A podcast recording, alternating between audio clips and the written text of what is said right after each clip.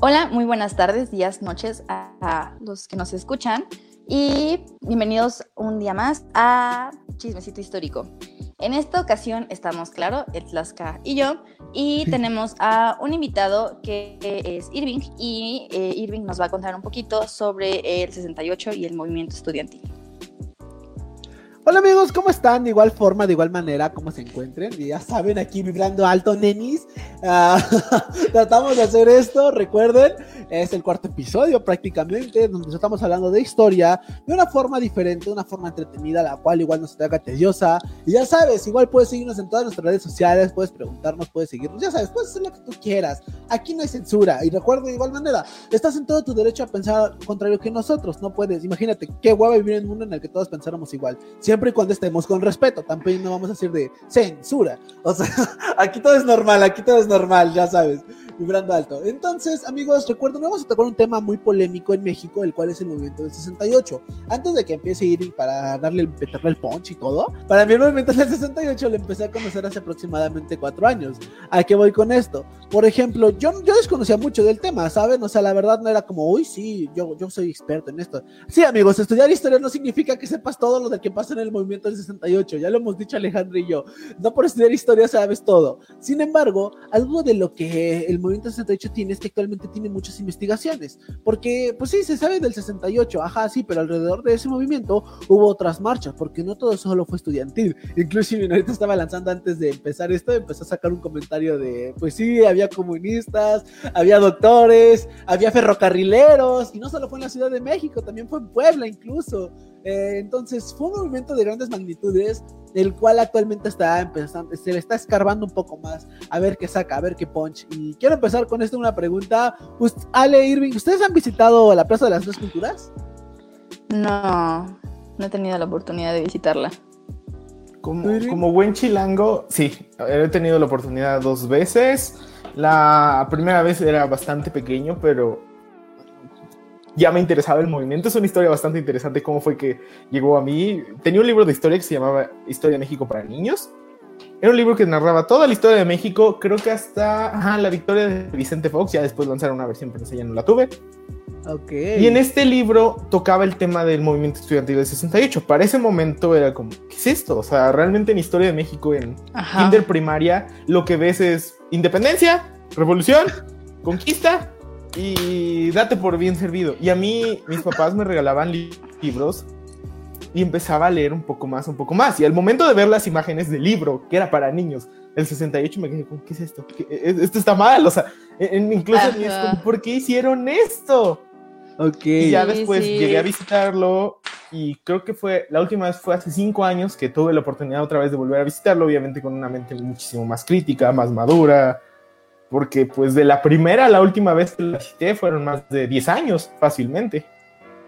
No manches. No, y, eso es algo que quiero iniciar. Yo tuve la oportunidad de visitarlo apenas hace 2, 3 años, igual. Fue moderno, no, no crean que fue de años, o sea, no, yo no soy chileno, yo soy de aquí, Tlaxcala. Pero el punto aquí es que actualmente tiene un museo que está muy padre. O sea, la verdad, también un museo del 68, ah, el museo estudiantiles está muy padre, o sea, es un museo muy moderno. O sea, la verdad, hasta tiene el libro. A mí algo que me sorprendió del museo es que le metieron, pues sí le metieron punch, ¿no? La verdad sí le metieron algo de, claro, no está tan moderno, pero sí está para su, para su época, ¿no? Para lo que es actualmente y para el presupuesto que tiene. Se me hace muy padre. Algo que se me hace muy interesante son las libretas, bueno, la copia de los libros que tienen, donde hasta cierto punto hay partes que están censuradas, que están marcadas con negro, que son partes que no pudieron copiar. Y tú dices, güey, o sea, desde ese momento sigue habiendo censura hasta en la actualidad, ¿no? Incluso en el 2018 se festejaron exactamente los 50 años del movimiento. Y por lo mismo que se festejan los 50 años, se lograron develar algunos documentos. Porque amigos, exactamente, no puedes decir, ah, pues ya, o sea, esos, esos los cuales dices, ah, pues sí, pues ya vamos a visitar los archivos. No, tienen que pasar incluso años en los cuales para poder liberar los archivos. como, ¿qué? ¿Qué? ¿Qué? ¿Por qué? O sea, puede ser actual. Incluso hay archivos, amigos, que pueden durar hasta mil años, que se pueden develar 100 años, 200 años. O sea, depende, depende del dueño. Sí, también depende también como mucho de la, de la, yo siento que depende mucho también de la censura o de lo escandaloso que fue el acontecimiento porque pues sí muchas veces pasan las cosas, pero la información o la verdad, entre comillas, se queda ahí y entonces no, no se sabe hasta muchos años después de, ah, encuentran esto o salió esto o así, entonces a veces inmediatamente o pueden pasar mucho tiempo para que se sepa pues cierto, cierta información, ¿no? Que pueda ayudar como a pues unir ciertas piezas de rompecabezas en esta parte de la historia. Exacto. ¿Tú, Irving, algo que quieras agregar? Ah, algo que mencionas de, de parte del museo es que me quedé con esto, es la atmósfera que te da. E, eso es algo que me encanta porque te da la atmósfera de que estamos en los años 60. O sea, principalmente te pone música de los años 60 y dices, me siento en los años 60. Te pone The Beatles, The Rolling Stones, The Animals, The Who, Aretha Franklin. Ah, bueno, como era un poquito más del 68, entonces te ponía un poco del White Album de los Beatles, este Creedence Clearwater Revival con, sus, con su Cosmos Factory, este, pues diferentes discos en general para que entres en esa atmósfera de que estamos en 1968, estamos escuchando este tipo de música, principalmente el rock de la guerra de Vietnam, que es un rock y que es una de mis guerras, no, no quiero llamarlo favorita, pero es una de las guerras que más impacto ha tenido en el impacto, bueno, en la industria musical. Ah, en general en la industria musical, porque pues digamos que toda una generación se vio marcada por esa guerra y toda una línea de músicos de diferentes géneros, puede ser de rock, de pop, incluso de rock progresivo, tienen la, siguen la línea de la guerra de Vietnam. No, y para empezar ya con el, o sea, esas son varias cosas que ha marcado, ¿no? Una de la del género musical, ¿no? Igual aquí en México, un amigo se encarga de hacer estudios sociales aquí en México la música. y luego me burlo de él porque él es así de el rock es cultura, carnal. Y yo, güey, escuchemos de todo, ¿no? Y el güey, no, el rock es cultura. y así de, ya me caíste gordo. Pero algo que se me hace muy interesante es que haces investigaciones sobre algunos grupos que son como, digamos que es que la palabra decir pandilleros está mal, pero es la más popular. Son grupos, ¿cómo se dice? Cuando, o sea, se me olvida el nombre, ayúdenme, apóyenme si, llegan a saber el sinónimo. ¿Tú, Irving? No, no o sea, pueden ser grupos urbanos, llamémoslo así. Ah, como, ajá, urbanismo, dejémoslo en urbanismo, ¿vale? ¿Te parece? Dejémoslo en urbanismo. El cual es, eh, llega a decir que muchos de los grupos rockeros en México también se propusieron a popularizar en los 60, ¿sabes? Y muchos de los rockeros y muchos de la cultura urbana se empezó a popularizar a partir de los 60 y con el movimiento 68, porque empezaron igual de, ¿sabes qué? Este gobierno y no sé cuánto más, ¿no? digamos que los que actualmente, actualmente denominarían denominaríamos chairos, pero en su momento eran los rockeros, ¿no?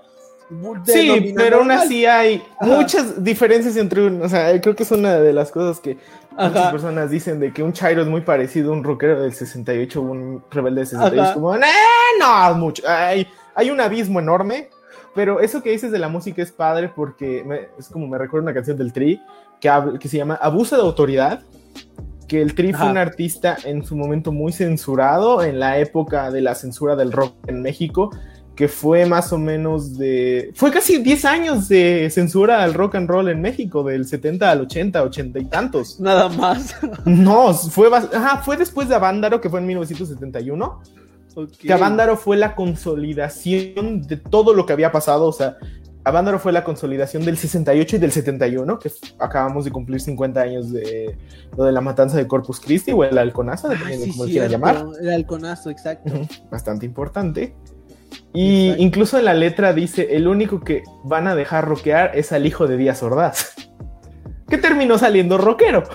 O, incluso es que esos son temas muy importantes, pero bueno, algo, es que sí son varias cosas. Es que el momento 68, amigos, son muchos sucesos, no solo son las marchas estudiantiles. Eh, ese es, ese es a lo que iba, o sea, el, 68 va más allá como de los estudiantes, el 68 fue como todo un, un, pues es por eso es un movimiento, pero o sea, como el, el impacto que tuvo fue realmente muy grande, además de que, o sea, como tanto el contexto en el que se vivió como pues los pensamientos, las ideas que se tenían en ese entonces, la música, este, y también, o sea, el, pues ya sonó como también el crecimiento o, o, esa parte como ese pequeño, bueno, no ese pequeño boom, pero ese, ese boom o que tuvo como la Ciudad de México y México en, en esos años, que Juegos Olímpicos y al final como también ese desarrollo que, que, hubo, pues quieras o no, o sea, todas esas circunstancias hacen que, que el movimiento del 68 sea eso, o sea, que sea un, un movimiento con un impacto súper grande y que, o sea, que ya en, en, nuestros años ya, ya se cuente y, o sea,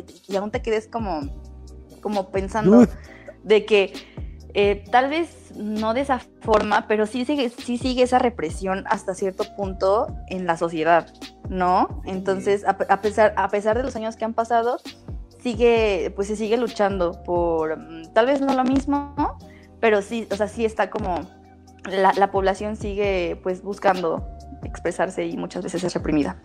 Pues algo, algo que una vez se me había dicho un punto interesante que había dicho, bueno, que lo había, lo había, listo, lo había, eh, lo había leído en un post, fue que la ventaja de Latinoamérica es que siempre se está en lucha, ¿no? Eh, en el que cada día que te levantas, o sea, siempre hay una nueva, una mala noticia de que hubo protestas, de que hay marchas, o sea, de que siempre hay alguna protesta, o sea, de que siempre tenemos, hay, siempre, siempre hay algo malo, ¿no? En Latinoamérica en general, en el cual es el gobierno, las instituciones, todo, ¿no? Incluso cuando fue lo de Estados Unidos, cuando fueron las marchas de Black Lives Matter, creo que se dice, no me recuerdo bien, pronuncian bien si no lo sé bien pronunciar, lo de George Floyd, este, no, cuando se empezaron las marchas muy, muy, muy fuertes, ¿no? Los estadounidenses se espantaron, literal, o sea, hasta sacaron rifles, sacaron armas, sus locales los cerraron con tablas, con maderas, creyeron casi, casi que se iba a ser una guerra civil y, todo, ¿no? Y acá en México era como, ah, eso es normal, ¿no?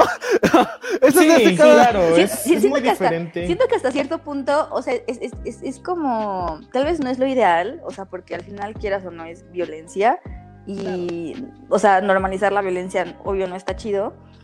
Pero sí, o sea, en Latinoamérica sí tiene presente como que esas marchas, esos, o sea, seguimos como en etapa de seguir, este, pues de buscar y de querer tal vez como el bien y de al final, este, ¿cómo se dice? Pues no revelarnos, pero sí expresarnos y sí manifestarnos a, a que queremos un cambio, ¿no? Sí, Sí, Latinoamérica siempre va a estar en un pie de lucha, o sea, e, eso de alguna manera está dentro de nosotros, o sea, no es como, por ejemplo, hagamos el ejemplo de Canadá, que obtuvo su independencia de una manera muy sencilla de que mamá me das mi independencia en Inglaterra, órale, sí, pero sigues, pero sigue siendo parte de mi Commonwealth y ya. Fin, fin de su independencia. Listo, ahí está la independencia de Canadá. En cambio, toda Latinoamérica tuvo, bueno, en muchos países del mundo, es como casi todo lo que podemos llamar el tercer mundo, el cual es un término este, bastante antiguo y arcaico, es de la Guerra Fría. Pero pues realmente casi todo lo que podemos llamar Latinoamérica siempre ha obtenido las cosas este, de una manera con la voz en alto. Cosa que a Estados Unidos como que le cuesta aceptar. Bueno, también la parte, por ejemplo, de las protestas de Estados Unidos fue diferente porque ya habían tenido una experiencia muy mala en los años 90 con digamos que eso que mencionas de que salieron con rifles fue una respuesta que tiene muchísimos años. Tiene, esa respuesta tiene más o menos desde los años 60 con la guerra de Vietnam, que fue una consecuencia bastante importante y que incluso afectó a nosotros en México, porque obviamente, como sabemos en la geopolítica, todo lo que pasa en Estados Unidos afecta en México. Y ese aspecto fue algo que cayó en México. De hecho, bueno, para empezar como a puntualizar lo del movimiento es como sí yo creo que, hay un 23 de a, darle eso porque si no creo que, si mal no recuerdo bueno, 23 de junio del año 1968 cuando inició todo por una riña estudiantil de estudiantes del Politécnico y de una preparatoria afiliada a la UNAM que se llama Maestro Isaac Ochoterén. La conozco muy bien porque mi mamá estudió ahí, bueno, muchos años después, pero estudió en la misma institución. Y pues empezó como eso, una riña entre porros y estudiantes, se empezaron a golpear y todo eso, y ahí entraron, pues digamos que uno de los protagonistas más grandes de las fuerzas policíacas en la Ciudad de México, que son los granaderos.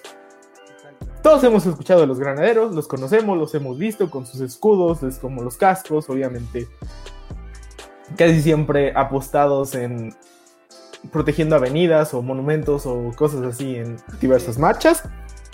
Pero en este caso, digamos que el asunto se fue un poquito de la mano y pues los empezaron a golpear de una manera brutal.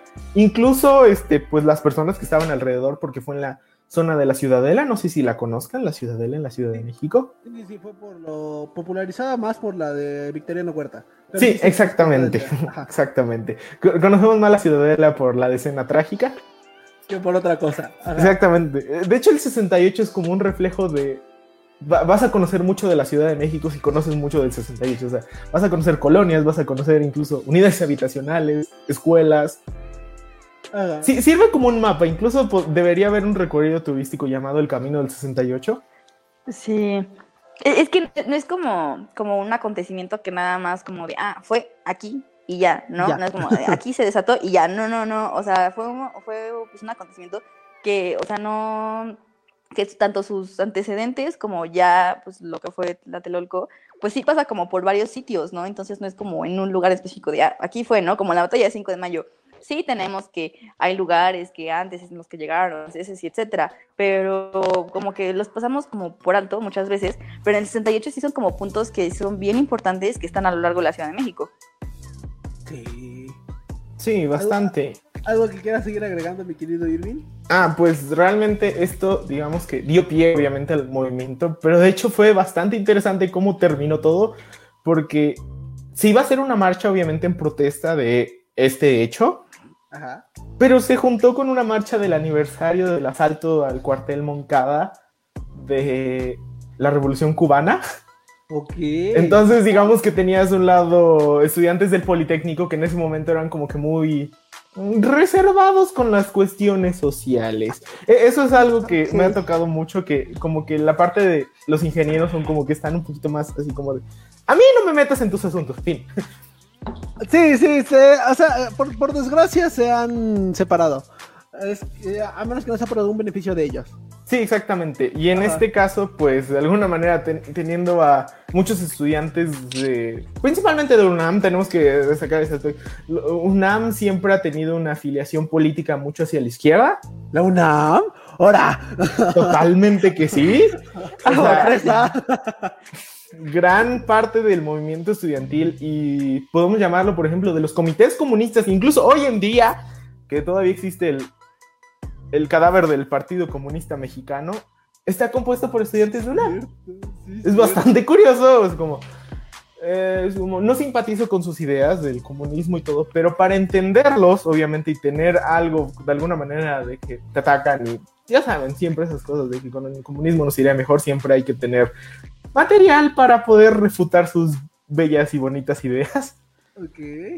Pues eh, no, no, lo quiero llamar. ¿no? Ajá, pero, no lo quiero llamar conocer a tu enemigo. Que, que, ajá, pero al final tienes que conocer, o sea, aunque tú no estés de acuerdo en algo, pues debes de conocer también como que abrirte y como conocer perspectivas diferentes, ¿no? Sí. o sea, incluso hasta en religiones, hasta, en las religiones puede ser, ¿no? O sea, como yo no estoy de acuerdo con esto, o, o, puede, o sea, no estoy de acuerdo o no lo practico, o simplemente ahí está, pero tal vez puede ser muy interesante o quieres conocer o así, ¿no? Entonces, o sea, ver otros puntos de, otros puntos de vista es como una parte importante en la historia, ¿no? Saber qué está detrás de eso, no nada más quedarte con el, ah, es malo, o ah, sí. Sí, sí, sí, eso es una parte muy importante. ver y conocer. Eso es muy importante y por eso siempre hay que leer de todo. Eso es un consejo que mientras más sepas de algo, más completo estarás como persona. Sí, y, algo que quiero agregar igual de lo que está diciendo Living es para hablar en torno en el que el movimiento del 68 no solo fue estudiantil, eso es algún punto que marcó muy importante, que no solo fue directo de los estudiantes, o sea, hubo varias facciones ahí en las cuales se encimaron. Pero aquí quiero, o sea, creo que estamos dando una introducción respecto a qué es el 68, ¿no? Ahora quiero dar una introducción respecto a durante, durante el movimiento, ¿no? Y por qué se volvió tan importante o incluso por qué se trató de, podemos decir actualmente, de oprimir, censurar, ¿no? ¿A qué voy con esto? México en el 68, pues tiene que el gobierno de Díaz Ordaz, a pesar de que mi amigo Luis Alarmas, el jarochito, él ha defendido mucho que Díaz Ordaz ha sido uno de los mejores presidentes que hemos tenido, pero sin embargo, por la, por la represión que llegaron a hacer los movimientos estudiantiles o cualquier marcha, las represiones que hacían a lo largo del país, pues eso fue lo que le trajo una mala cizaña, ¿no? ¿A qué voy con esto? Él, incluso me habló de porcentajes porque él estudia mucho sobre, las empresas petroleras y su historia, ¿no? Entonces que hubo un auge de las, de las empresas petroleras, que fue la creación del metro, que fue cuando los estudiantes creo que se redujo la edad de, para votar de 21 a 18 años, o sea, hubo un auge muy grande, porque incluso fue a la par de la época de oro y del milagro mexicano, ¿no? Pero dice que por eso incluso eh, en México obtuvo, o más bien gracias a eso, México pudo participar o pudo ser el sede de los Juegos Olímpicos del 68, ¿no? Que entonces, pues para esto México dice, no, pues vamos a prepararnos chido y todo, ¿no? Al último, que quieras verlo o no, eh, los Juegos Olímpicos, pues no solo es, sí, vamos a hacer deporte y ya, ¿no? Hasta cierto punto sirve para que al mundo tú le demuestres cómo estás, cómo has crecido, cómo, cómo es tu economía, cómo es tu sociedad, cómo son tus calles, cómo es todo, ¿no? Para que igual los, los periódicos y todo, pues se popularicen, los periodistas digan al mundo, no, pues México es así, etcétera. ¿Qué es lo que pasó con los Juegos Olímpicos de Brasil? No, fue el Mundial de Brasil, no mal recuerdo, que incluso eso lo trajo, lo pasó al revés, ¿no? Que Brasil invirtió tanto en sus estadios, invirtió tanto en albercas, invirtió tanto en todo, pero que el último era muy triste porque llegaban, o sea, pasaban por colonias populares muy, pues, por desgracia, muy marginadas, y al llegar al estadio, era el estadio primer mundista que más te podías imaginar, ¿no? Entonces, eso era lo que al último le trajo Brasil, ¿no? Que era como, ok, sí, ya llegamos y todo, pero el camino fue lo que no supiste esconder bien. ¿A qué voy con esto? México igual quería hacer lo mismo. Incluso se, hemos, se han hecho análisis que las calles las habían pavimentado, habían cambiado todo, habían hecho, o sea, habían hecho un milagro en la Ciudad de México. ¿A qué voy con esto? Ya habían hecho todo y todo, pero había represión social. Y esa represión social fue lo que trajo todo esto. ¿Algo que quieras agregar, Ibi? Ah, pues sí, fue, fue una super renovación de la Ciudad de México que incluso, bueno, que es una ventaja contra Brasil, que por ejemplo Brasil no ha ocupado ninguna parte de su infraestructura olímpica, mientras tanto México sí. O sea, Villa Olímpica se ha vuelto unidades habitacionales, este, por ejemplo, la alberca olímpica sigue usándose hoy en día y es como alberca pública, o sea, bueno. exactamente, es una alberca Yo pública. con mi short y me corre, ¿no? Exactamente, es, casi algo así, ajá. También, por ejemplo, el velódromo, todo, todo se ha ocupado bien. Ajá, eso es un punto que sí, Díaz Ordaz este, mantuvo muy bien como tal este, la bonanza económica que se había traído de gobiernos anteriores, especialmente el de Adolfo López Mateos, que es como inició los años 60 bastante bien para México, pintaba muy bien, o sea, era, fue una de las, bueno, fue una de las dos veces que México dijo, ya vamos a entrar en primer mundo, o sea, ya, vamos a, es como casi casi, ya va a haber autos voladores, en ese pensamiento, este, muy tonto de las personas, pero en la parte social sí fue un, sí fue un problema bastante grande, ya que se venían acarreando diversos problemas. Por ejemplo, podemos hablar el de los maestros, el de los médicos y el de los ferrocarrileros, que son los tres más importantes. Y estos tres grupos fueron bastante clave en el movimiento del 68, ya que al ver un grupo de estudiantes que después se fue, se fueron sumando diferentes escuelas, ya no solo era UNAM, ya también era el Poli, ya no eran, eran diferentes escuelas, incluso se unió un Ibero, que es de las pocas veces que una universidad privada se ha sumado a una protesta masiva, o sea, de diferentes escuelas, que es de las pocas veces que ha pasado en México. Como que se tiene mucha esa división entre escuela privada y escuela pública, bueno, estatal en México, principalmente en los ámbitos de protesta social. Ok. Que es algo que no debería ser porque al final es beneficio para todos, sea de sea cual sea tu institución, sea pública y privada, al final el beneficio es para todos y es una lucha la cual obviamente va a beneficiar a todos. Ajá que es algo que se tiene que terminar, obviamente, este como, no quiero llamarlo como tabú, pero esta segregación, porque si es una segregación. Sí, actualmente hay una segregación muy marcada, amigos, pero esa segregación siempre ha existido. Ale incluso, luego le digo en burla a Ale, porque a Alejandra luego le digo, no Alejandra, tú estudiaste en escuela privada, y como eres blanca, y de seguro y eres poblana, tienes todo, tienes todo para que te digan pipí. Así le digo a Alejandra. Sí, eres sí fuera, tiene todo. en una escuela particular y no es en Puebla. O sea, tienes todo. Pero bueno, Ale, ¿tú qué quieras agregar algo de esto? Pues es que al final, o sea, eso de la como de diferenciar entre escuela privada y pública, también siento que es como, al final tienes como ese privilegio que es estudiar ¿no? Y si bien, o sea, es, como agradecer o como valorar que tienes ese privilegio, ¿no? Que incluso muchas veces en ya lugares muy alejados no se tiene. Entonces, pues sí, muchas veces hay instituciones públicas o privadas que son mejores que otras, pero al final es ese como privilegio de poder estudiar. Sí, claro, claro. Pero también, bueno, es como, es un punto aparte, pero también hay que tener en cuenta algo de que en el movimiento de 68 ¿Qué es? Claro, estamos en la Guerra Fría. ¿Qué mejor década para estar de alguna manera orientados a una política de un país, Estados Unidos o la Unión Soviética? En este caso, la influencia de la CIA en México fue muy grande. Ah, sí, cierto. En el movimiento del 68, o sea, si hay una persona que podemos destacar, es a dos. A dos personas que haya sido un papel malo en el movimiento del 68, obviamente, a beneficio del Estado se han vuelto un referente en la historia nacional respecto a la parte de espionaje y también de política de seguridad interior, que es Winfield Scott, que era el enviado de la CIA en México. Porque claro, la CIA necesita tener una base en México, claro, o sea, somos su vecino. Casual. Además, somos un vecino incómodo, pero aún así, de todos los de Latinoamérica, nosotros es como que el que le cae menos peor. el que puede chuparle la sangre un poquito más, ¿no? Ándale, algo así. Todos los demás, no, para nada. Y luego a Fernando Gutiérrez Barrios. No sé si han escuchado de él. es conocido como el super policía del sistema. No, a ver. es una persona que. De rápido, de rápido, de rápido. Estudió como militar. Ok. Eh, digamos que su carrera militar se truncó y digamos que no iba a llegar a más, pero fue reclutado por la DFS, la Dirección Federal de Seguridad, que llamemos lo que era como nuestro FBI, este CIA, todo. Era el Servicio de Inteligencia del Estado mexicano, fin. Y él estuvo detrás de muchas cosas que sucedieron en México. Él fue, él estuvo detrás del espionaje del movimiento del 68, ordenó mucha o sea, tuvo gran influencia en la parte de la matanza del 68 en la Plaza de las Tres Culturas. Él tenía información, él tenía espías, él tenía, literalmente tenía espías en UNAM, en el Poli, en todas las escuelas que podía haber, él tenía un oído ahí. También fue el que posteriormente este, tuvo un gran papel en la Guerra Sucia. Junto con este el negro Durazo, bueno, este Ah, ese sí lo conozco, ese sí lo conozco. Sí, claro. el negro Durazo, amigos. Eh, bueno, ese es un caso de corrupción muy fuerte en México, que es lo de, güey, o sea, qué pedo, ¿no?